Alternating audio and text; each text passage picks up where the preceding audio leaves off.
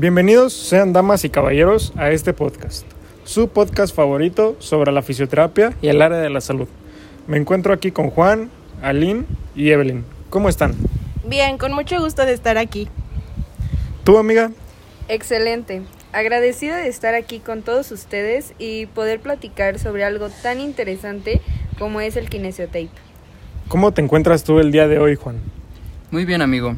Gracias.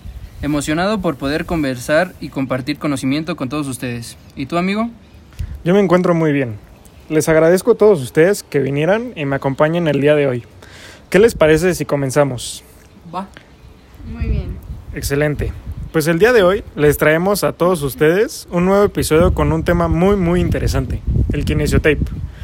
Ustedes amigos, ¿qué conocen de esta herramienta? Bueno, entrando un poco en la historia, pues miren, yo les puedo platicar un poco sobre su origen. Todo se remonta al año de 1970 aproximadamente, cuando fue inventado por el doctor Kenzo Case en Japón, quien llevó esta técnica a las Olimpiadas para el uso de los atletas que estaban un poco lesionados. Esta herramienta se trata de una banda elástica hipoalergénica que contiene pegamento adherible a la piel, lo cual permite que tenga una larga duración.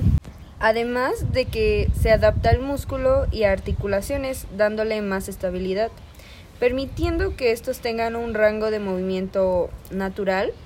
Su estímulo es somatosensorial. Cabe recalcar que este tratamiento no contiene ningún tipo de sustancia química y pues permite que la piel respire de manera más libre, es resistente al agua y es auxiliar con el dolor y facilita el drenaje linfático. A ver amigos, ¿ustedes en qué casos o situaciones creen que sea adecuado el uso del kinesiotape? Yo opino que más que nada sería útil en casos cuando los accidentes provocan daños estructurales y funcionales, como puede ser el caso de una fractura, luxaciones o esguinces. De hecho, tengo un muy buen dato que me gustaría mencionarles. A ver, cuéntanos. Es gracias a todas esas lesiones que surge la técnica del vendaje, que según Edwin Andrés Ramírez Gómez es tan antigua como la humanidad misma. Sí, de hecho en la actualidad esta técnica es muy útil tanto en cirugía y postoperatorios como en actividades deportivas, ya que ayuda a prevenir, tratar y rehabilitar lesiones. Ok, siguiendo esa línea, ¿alguno de ustedes compañeros me podría contar sobre alguno de los beneficios que tiene esta técnica? Sí, yo tengo algunos datos interesantes. Para empezar, como ya mencioné, este tipo de vendajes se utilizan en muchos campos, pero más que nada en el ámbito deportivo. Se tiene la idea de que algunas de las ventajas a manera general son el alivio de dolor muscular y articular, además de proteger al músculo de un sobreestiramiento y controlar el rango de movimiento del mismo. También protege las articulaciones y regula el tono muscular, pues como vemos mayormente se enfoca en proteger y aliviar o quitar el dolor de pues algún músculo o articulación. Y bueno, acabando con esto, eh, nos gustaría empezar a mencionarles las diferentes técnicas de aplicación. Y bueno, trataré de explicarlo de la forma más simple posible. La primera consiste en tirar, en cortar la tira de la cinta y colocarla en el vientre muscular para disminuir el dolor. Entonces, por ejemplo, si te duele el bíceps, cortas 5 centímetros de kinesiotape, le redondeas los bordes, la colocas y listo. También está la otra técnica llamada en Y, que es algo similar a la anterior. Simplemente que en lugar de cortar los 5 centímetros, lo cortas por la mitad y haces los bordes, quedando dos tiras una la usas como anclaje y la otra uniendo los dos bordes. Esta se usa alrededor del vientre muscular, rodeando al músculo. Y otra técnica, la última que les voy a comentar yo, es la llamada en estrella, que sirve para aumentar el espacio en el centro del músculo, haciendo que así mejore la circulación. Aquí vamos a cortar de 4 a 5 tiras de alrededor de 5 centímetros, luego se redondean los bordes y al final se coloca en forma de asterisco. Además, existen otras técnicas, como es el caso de la técnica en X, en donde el punto central del tape se pone en el vientre muscular. Se van a cortar tiras como de 7 centímetros. En las esquinas de esos 7 centímetros se hacen dos, dos tiras de 3 centímetros y esto va a permitir tener dos anclajes a los lados. y además va a quedar otro anclaje en medio de la tira que se va a fijar. También existe otra técnica que se llama en pulpo, que se utiliza mayormente en el drenaje linfático. Y en esta se va a hacer un anclaje de 2 centímetros, además de que se van a hacer muchas tiras de 1 centímetro. Pueden ser de 5 a 6 tiras de tape.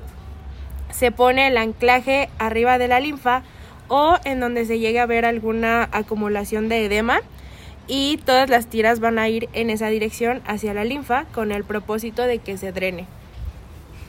Ok, gracias por compartir toda esa información con nosotros. Pero creo que algo en lo que todos estamos de acuerdo es que a pesar de que esta técnica ha tenido repercusiones positivas, podemos encontrar diferentes contradicciones sistemáticas. O si tenemos, por ejemplo, un enfoque patológico, existen puntos en los que es preferible evitarla, para así no perjudicar la, la salud de nuestro paciente, como por ejemplo en la trombosis, los carcinomas y también creo que es muy importante mencionar que es mejor evitar totalmente esta técnica si el paciente presenta una herida abierta, ya que así corre peligro de infección y esta posteriormente puede llevar a complicaciones. Bueno amigos, después de brindarles toda esta información, nos gustaría que en los comentarios nos dijeran qué opinan ustedes y pues sus conclusiones. Empezaremos nosotros dando pues nuestro punto de vista.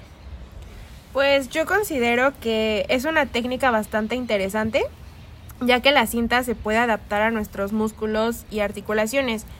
Sin embargo, es un poco dudoso el hecho de que sea tan fácil que pueda aliviar lesiones musculares y quitar el dolor. Por eso pienso que no es algo que pueda sustituir la terapia física, ya que ésta tiene fundamentos científicos según la anatomía y fisiología de nuestro organismo. Bueno, yo por mi parte creo que es una herramienta muy utilizada, pero pues esto no significa que sea algo útil, ya que muchas personas la utilizan sin fundamento alguno.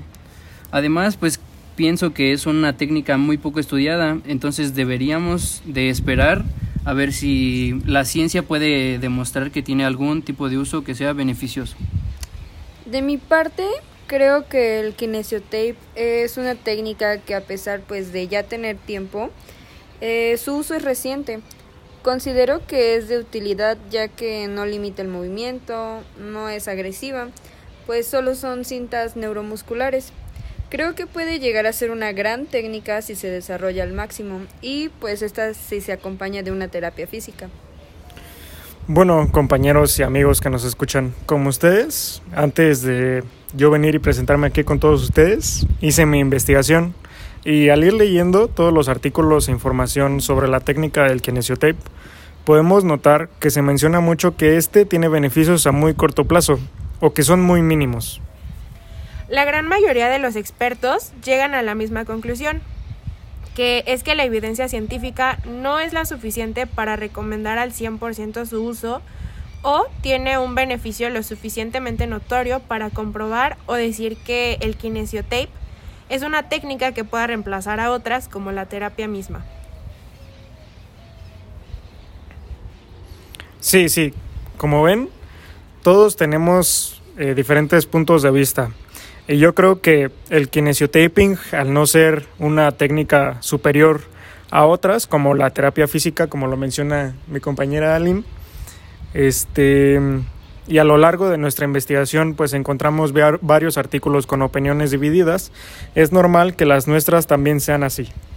Pero ya saben amigos, creo que con esto podemos cerrar el episodio de hoy. Ya saben que la última opinión la tienen ustedes, así que déjenla aquí abajo en los comentarios. Gracias. Hasta luego. Recuerden ir con su oficio de confianza. Hasta luego.